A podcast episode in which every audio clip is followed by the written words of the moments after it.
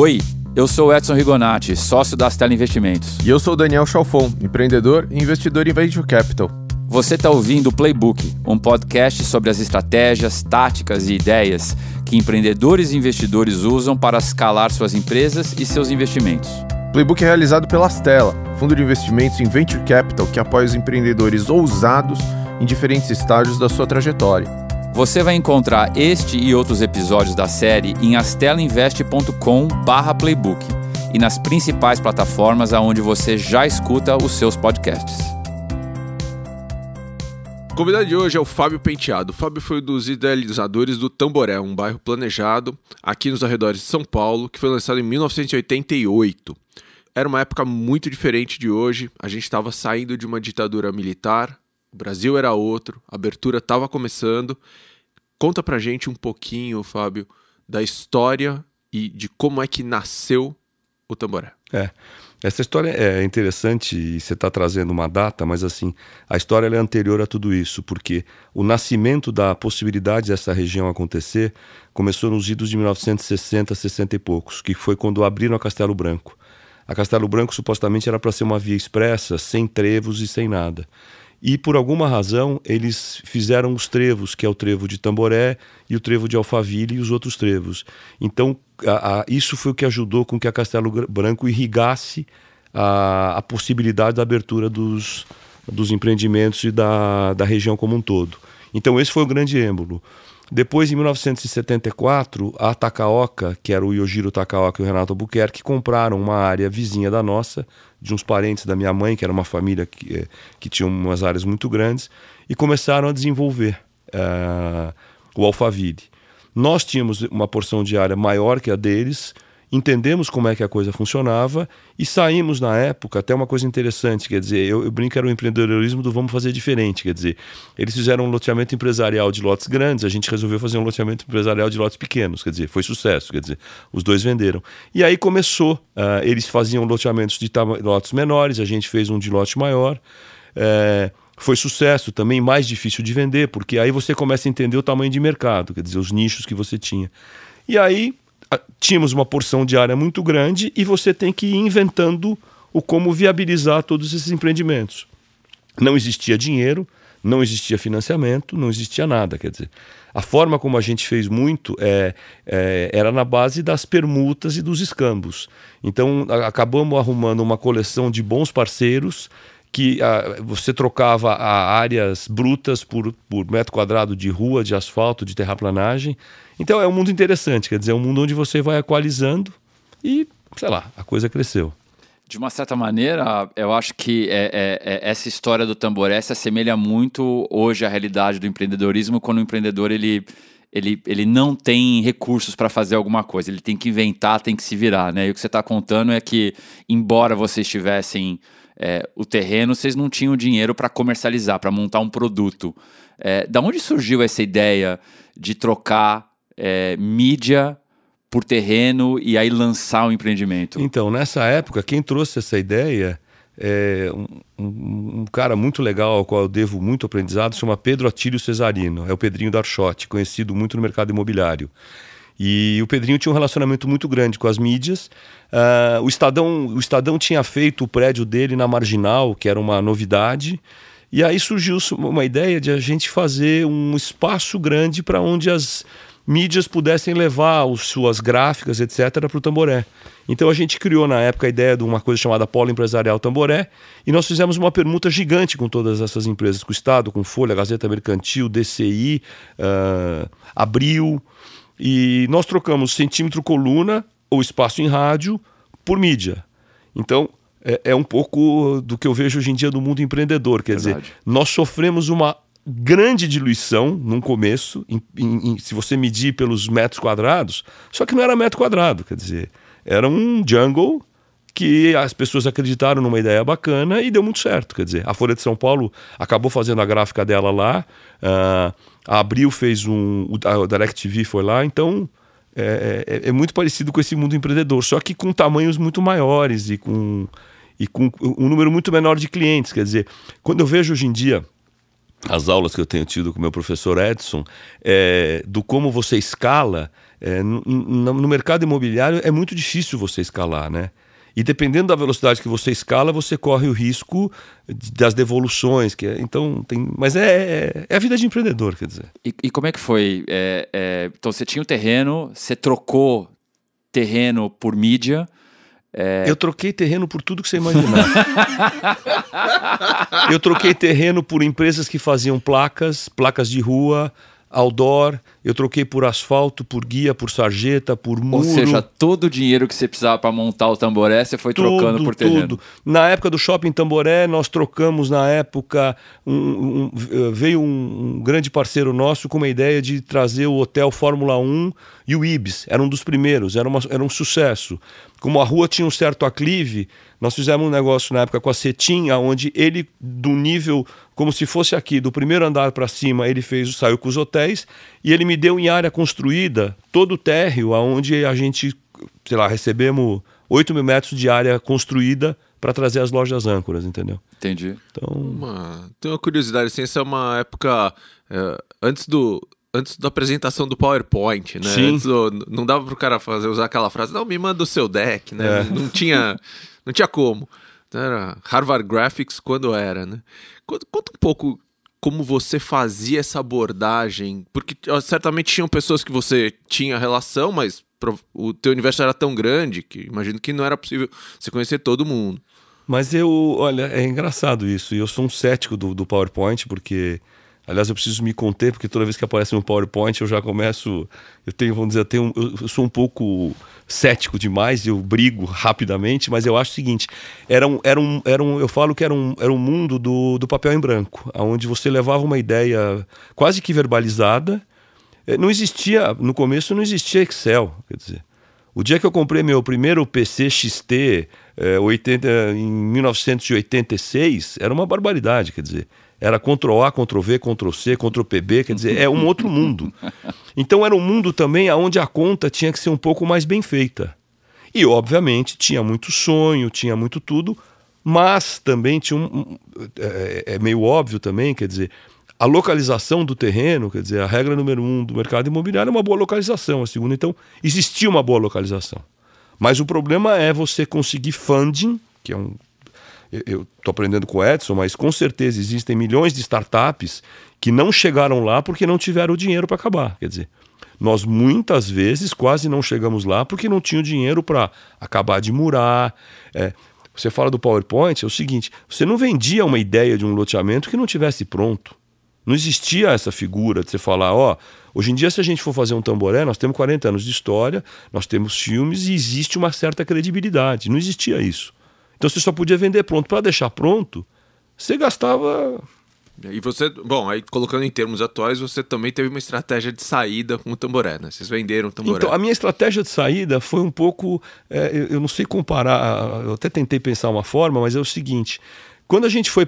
Quando a gente conseguiu, de uma certa forma, escalar, a gente escalou aprovando vários loteamentos para frente, preparando a área como um todo, construindo estações de tratamento de água, de tratamento de esgoto, abrindo avenidas. Então, eu já tinha, a gente brinca que a gente já tinha uma maquete pronta ao vivo. Ou seja, a máquina de vendas, a máquina de produto estava pronta. A máquina de produto estava pronto. Então, cada dinheirinho que eu gastava, ganhava, eu, eu queria já asfaltar o próximo terreno que eu poderia vender. Aí, uh, deixou de ter os loteamentos horizontais e começou a ter as incorporações verticais. Quando isso foi ficando pronto e que começou aí sim o, o, o, Brasil de 2005, 2006, que as grandes incorporadoras começaram a lançar muito, eu falei, vão me diluir nessa história, porque vão chegar 20 incorporadoras aqui, vão consumir esse mercado. O que, que eu tenho hoje em dia? Eu tenho um land bank. Land bank faz, sucesso, faz sentido para alguma grande empresa colocar lá um estoque de terreno para poder lançar por. Pô, faz sentido. Sentamos, conversamos com alguns bancos, Fizeram os teasers, aí sim os PowerPoints, as ideias. E a gente foi a mercado, teve um processo competitivo, acabamos vendendo para Brascan, que depois virou Brookfield, hoje em dia está tá chamando Tegra. E ela ficou com um grande land bank, onde ela poderia lançar empreendimentos por mais 20, 30 anos. Foi fácil convencer a família a vender, Fabinho? É, nunca é fácil, né? É, porque na realidade a família sempre foi muito eu e meu pai, quer dizer. Meu pai tinha aquela sensação de estar abraçado com aquilo ali e por que vender, para que fazer isso? E eu falei, para que vender? É a gente sair de um risco de mais não sei quantas gerações e, e alguém que tem o tamanho daquilo que a gente preparou ficar. Porque eu, eu falei, eu acho que aquilo ali não era um, uma coisa para um tamanho de um Fábio e Arthur S.A. Eu acho que é. Mas foi muito interessante, porque é uma coisa que a gente falou, quer dizer, eu trabalhei com ele a vida inteira e foi muito bom porque é, eu tive a chance de cuidar do varejo e ele foi o cara que sempre cuidou do atacado. Então, mesmo quando eu era 100% dono de tudo, eu, como varejista, convencia ele atacadista das coisas. Então, essa, essa química foi sempre muito boa. Que legal. Mas é sofrido vender. Para ele, ele, ele. Quero que ele ouça isso depois. Ele demorou uns oito anos para falar. Valeu a pena. É. E como é que foi o dia seguinte para você, para ele? Ou seja, o que, que você fez que, no dia seguinte que você vendeu? Então, você sabe que essa coisa do dia seguinte é interessante. Eu estava ouvindo um pouco aqui uma outra entrevista, quer dizer, eu acho que o dia seguinte é igual. Você acorda igual, melhor, mais leve. Uh, eu acho que aquela inquietude, aquela, aquele teu desejo de fazer, ele acontece. É, é fora do negócio. Aliás, eu não vou citar nomes, mas eu tenho vários amigos que eu cutuco e que eu acho que o cara já está no ponto mais alto que ele poderia estar, tá, mas eu sinto que o cara não consegue viver sem aquela empresa. Você mesmo sabe, hoje em dia eu estou numa fase que eu, eu, tô, eu tenho home office, quer dizer, e eu estou achando muito legal. Então, e quanto mais você entende que você é você, não muda nada. Não muda. E muda muitas vezes de você é, não precisar carregar um ativo gigante que ele pode em algum momento deixar de fazer sentido para o teu tamanho ou os gigantes que vocês de alguma forma conhecem podem desaparecer com o negócio do cara do dia para noite, né? Então e como é que foi é, é, depois da venda, é, liquidez? O que, que você pensou em fazer? Você pensou em montar então, outros projetos, outros, outros Aí eu vou trazer o Edson para a mesa. Depois disso, eu continuei uh, tentando fazer loteamentos, uh, continuar a fazer. Mas realmente eu pegamos um Brasil dos últimos cinco anos muito difícil. Só para todo mundo se situar, a venda foi feita em que ano? A venda foi feita em 2008. O shopping Tamboré foi vendido em 2007 e a venda foi feita em 2008. Mas assim, no dia seguinte eu continuei trabalhando, continuei fazendo, virei sócio de algumas incorporadoras, é, mas eu tentei voltar a fazer a minha coisa de origem de, de loteamento. Só que isso é muito interessante, eu acho que os empreendedores, cada um deve ver de uma forma diferente. Eu tinha um ativo, quando eu era dono das áreas, a, a, a, a matriz uh, terreno era minha.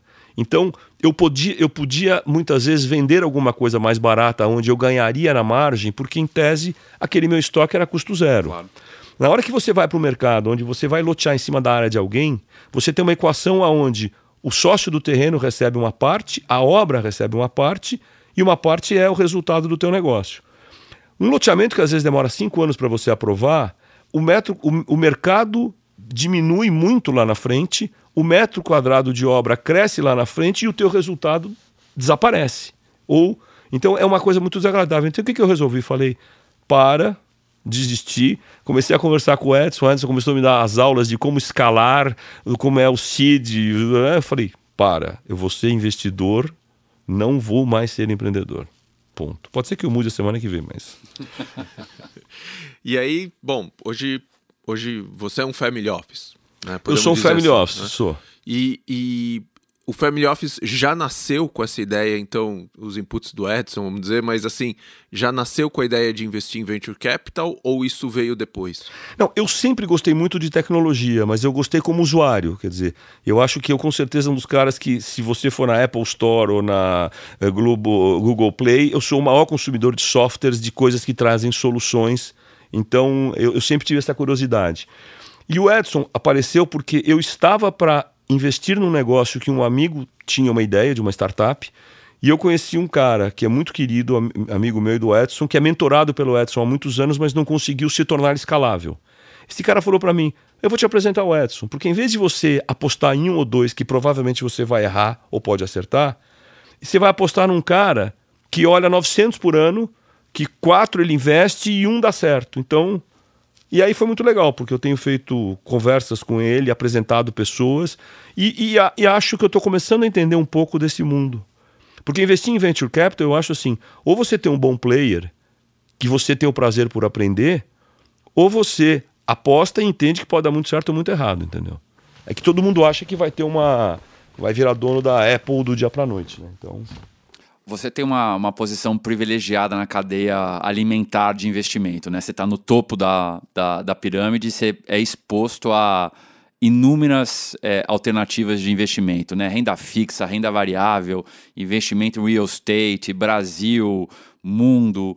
É, é, como é que você olha para essas coisas, Fabinho? Qual que é o teu processo de escolher aonde dedicar teu tempo, aonde dedicar o teu, então, teu investimento? Isso é uma coisa que a gente já conversou e assim, eu, eu escolho bons players. Eu não tento me meter na cadeia daquilo que eu não entendo. Quer dizer, aquilo que o banco está tomando de produto, eu estou sentando com, com o, o, cara do banco uma vez por semana, uma vez por mês, para poder entender e estou apostando nas fichas dele. É, na parte de real estate, eu escolho porque é o que eu sempre soube fazer. Mas confesso que eu acho que agora, agora vai melhorar a curva. Mas nos últimos anos, a hora que você concorre com um CDI de 10, 11, 12, 13, 14, é muito chato. Porque você recebe um atestado de idiota todos os dias por ter sacado o dinheiro do banco e você olha, quer dizer. É, é uma loucura. Óbvio que ao longo do tempo se corrige, mas é, é desagradável a sensação. Uh, e na, na, área de. Mais na área de venture capital, eu confesso que eu tô, eu, eu, eu tô apostando e tô atrás para poder entender o como vai acontecer. Agora, é um mundo. E, e, você também tem não só conversado com dezenas de empreendedores que, se, que te abordam procurando investimento, mas também mentorado muito é, as pessoas da, da, da, tua família e das famílias ao redor da tua família, é, no sentido de tornar e criar bons empreendedores e bons investidores.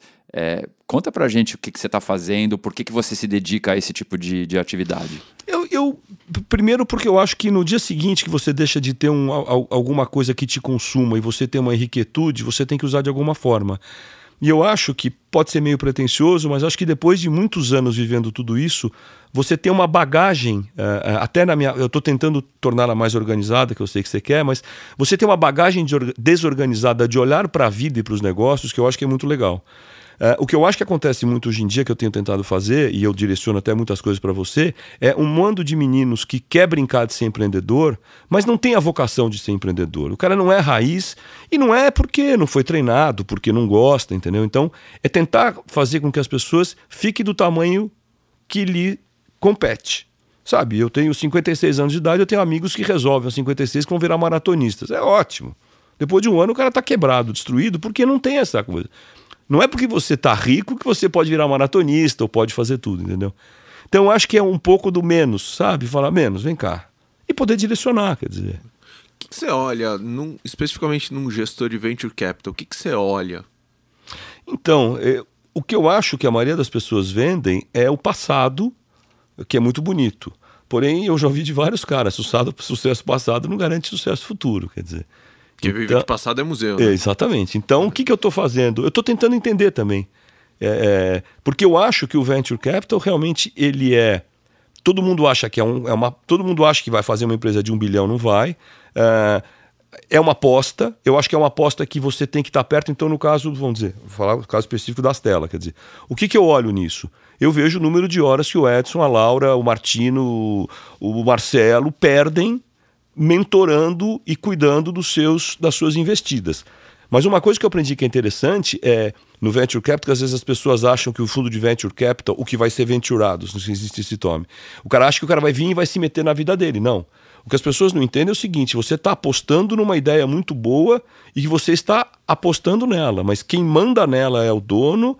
E muitas vezes o dono tem, no caso do Mastella, tem um Edson como um mentor que ajuda a ter melhores ideias, melhores práticas. Mas é um.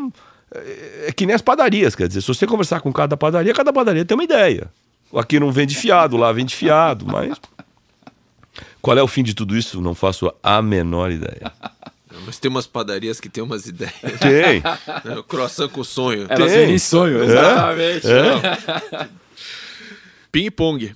Vamos lá, vamos fazer perguntas diretas, respostas na uhum. lata. É... Fábio, o que, que você está lendo?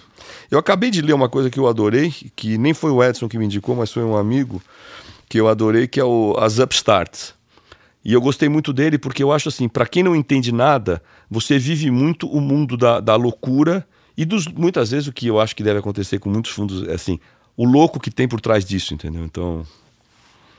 Um livro que você gostaria de reler? Eu li Homo Sapiens e eu gostaria de reler algumas coisas. Eu não tenho muita vontade de reler, eu gosto de reler uh, anotações que eu faço. Ah, uhum. Quem te influenciou? Meu pai, uh, Fernandes Mera, da Fernandes Mera, Pedro Darchotti, Cláudio Bruni, alguns caras que eu tive que foram os meus mentores nos diversos segmentos que eu tive. Alguma coisa que teu pai tenha te deixado cravado na cabeça como lição de vida?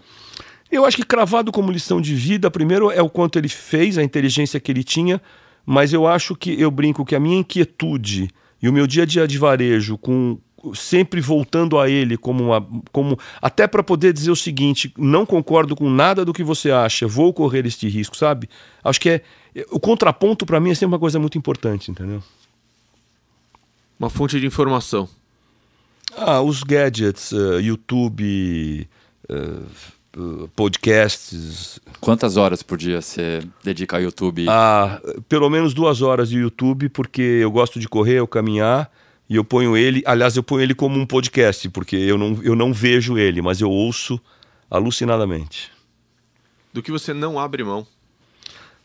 Princípios éticos, princípios morais, eu acho que se bem que eu tenho um pouco de medo hoje em dia dos exageros de princípios éticos e morais que estão fabricando, mas eu acho que é não matar, não roubar, aquelas coisas. E o que você nunca faria?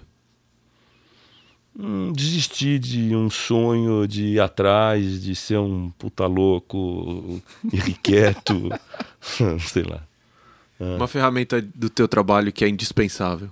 Puta, todos os gadgets que eu tenho, tudo, todos os Androids, Windows 10 e tudo porque uma coisa que eu gosto, assim, que eu, isso é uma coisa que eu recomendo para as pessoas, eu acho assim. É, você pode ser esquecido, mas a partir do momento que você reconhece que você é esquecido, você tem uma máquina que te lembra, você não tem mais o direito de ser esquecido, entendeu? Então, para mim, isso é. Que tipo de legado você está buscando deixar para teus filhos? O que, que você enxerga do, do que o mundo está vivendo hoje? O que, que você quer que eles aprendam então, com tudo é, isso? Eu, a gente estava conversando isso um pouco antes. É, eu acho que é você repetir a tua história que em 90% dela ela é, ela é antiga, mas ela tem uma base para ter chegado no que chegou.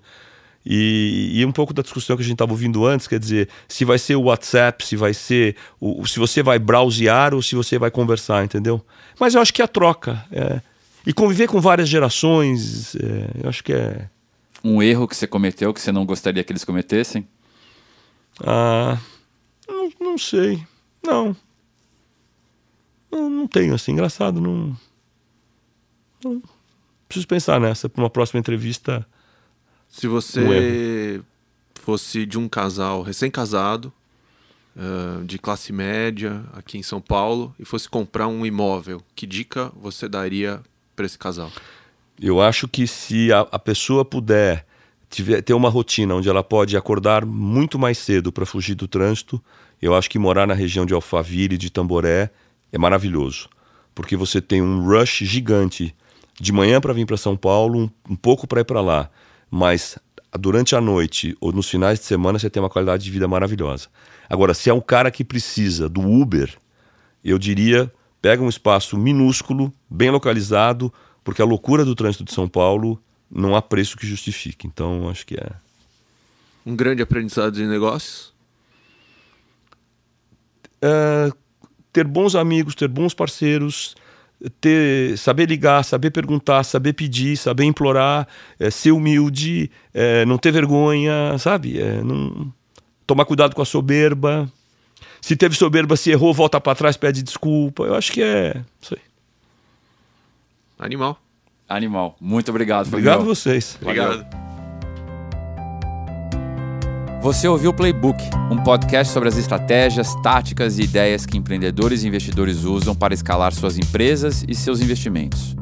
Ouça esse e outros episódios acessando astelinvest.com/playbook ou na sua plataforma de podcasts preferida. Obrigado pela sua audiência e até a próxima.